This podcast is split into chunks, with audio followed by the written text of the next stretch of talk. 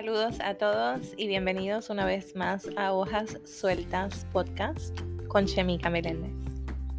Hoy tengo el placer de dialogar con relación al, al concepto de la calma. Calma en nuestro diario vivir, calma en nuestras vidas, calma en nuestras acciones, en nuestros pensamientos, en nuestro proceder diario.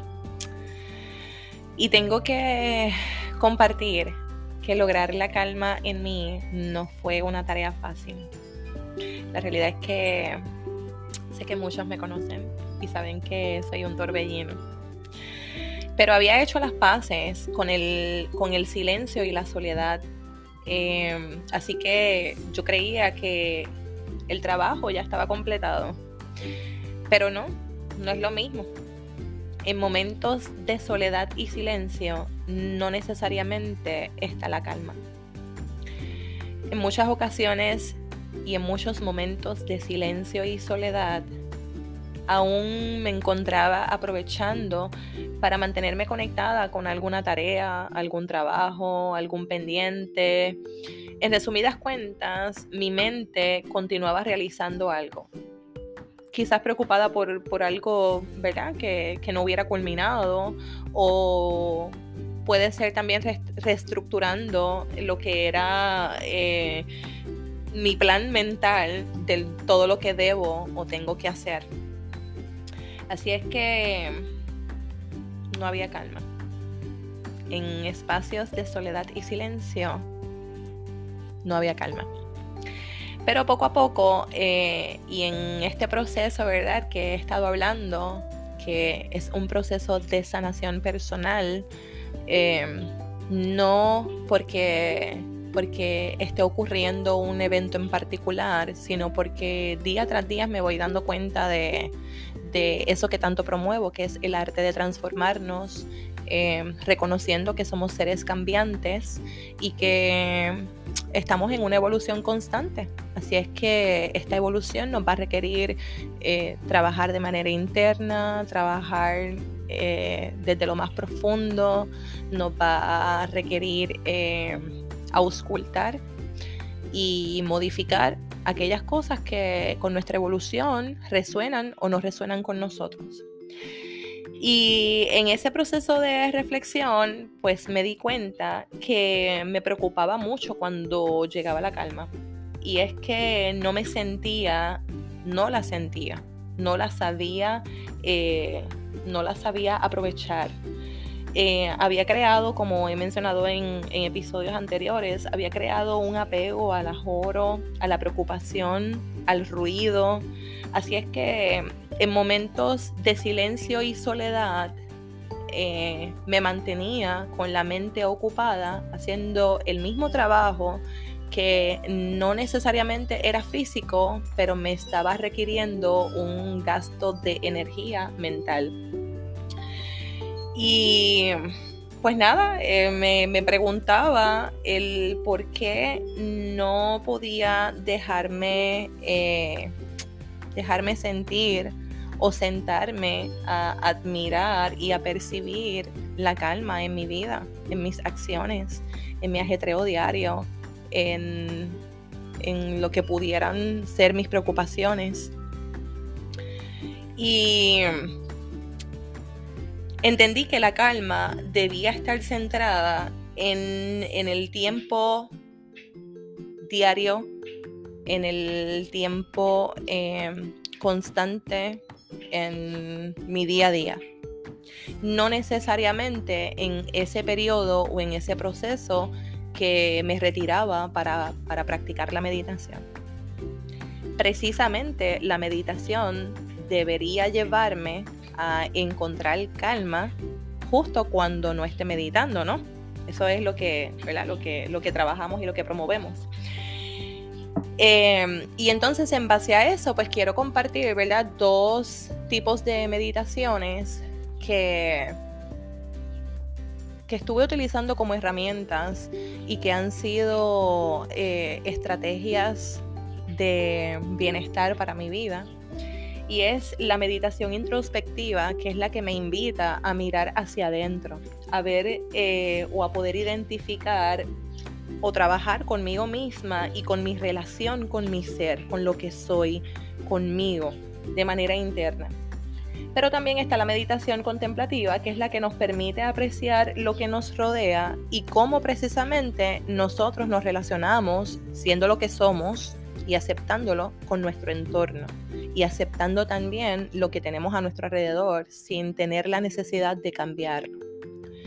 La práctica eh, para mí ha sido una herramienta para conducirme a la calma y a la serenidad, ayudarme a conocerme mejor, aquietar mi mente, mis miedos, mis culpas, mis angustias y permitirme eh, conducirme a una, lo que yo le llamo, ¿verdad? En mi aspecto personal, una liberación terapéutica. Yo leí en una ocasión, y ahora mismo no recuerdo ni dónde, ni quién lo escribió, ¿verdad? Así que me disculpo por eso, eh, pero donde quiera que esté le doy el mérito. Eh, de que lo leí en una ocasión, y es que existe una coordinación directa, correlación, perdón, una correlación directa entre el sentirse en calma y la maldad humana. Y de primera instancia no resonaba conmigo o no me hacía sentido. Pero luego de analizarlo y de ir reflexionando en este asunto, en esta cita, creo que concurro con el autor eh, ¿verdad? de esta frase.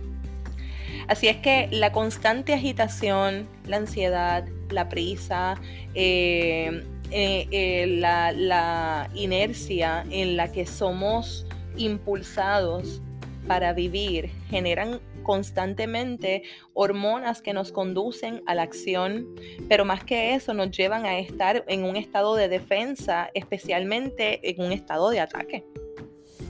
El alto nivel de distrés, ¿verdad? Que es ese estrés que llamamos el estrés malo, negativo, el que, el que realmente nos afecta como tal, porque todos en nuestra vida necesitamos eh, del estrés, ¿verdad? Y eso hablaremos en otro momento. Pero el alto nivel de distrés nos inhibe de mantener una conducta templada, ecuánime, serena. Mientras más agitados, más precipitados y obviamente más al límite de la violencia nos vamos a encontrar. Así es que eh, la importancia de esto es que estar en calma nos lleva a la apreciación de la vida y a la alegría, a una limpieza general de energías y de pensamientos que pueden ser dañinos a nuestro ser y que por consecuencia van a afectar también a quienes nos rodean. Procurar el estado de paz y tranquilidad no debería ser exclusivo de cuando estamos agotados o cuando sentimos que estamos al borde de lo que llamamos un burnout. Debemos cultivar y traer descanso en medio de lo que es nuestro ajetreo diario. Eh, reducir en gran manera la hostilidad, la tensión y la violencia que, es De, la cual somos testigos diariamente y que nos apena, pero que, ¿verdad? en mi opinión muy personal, eh, me cuesta pensar que no estamos trabajando de manera propia y, correcta para reducirlo.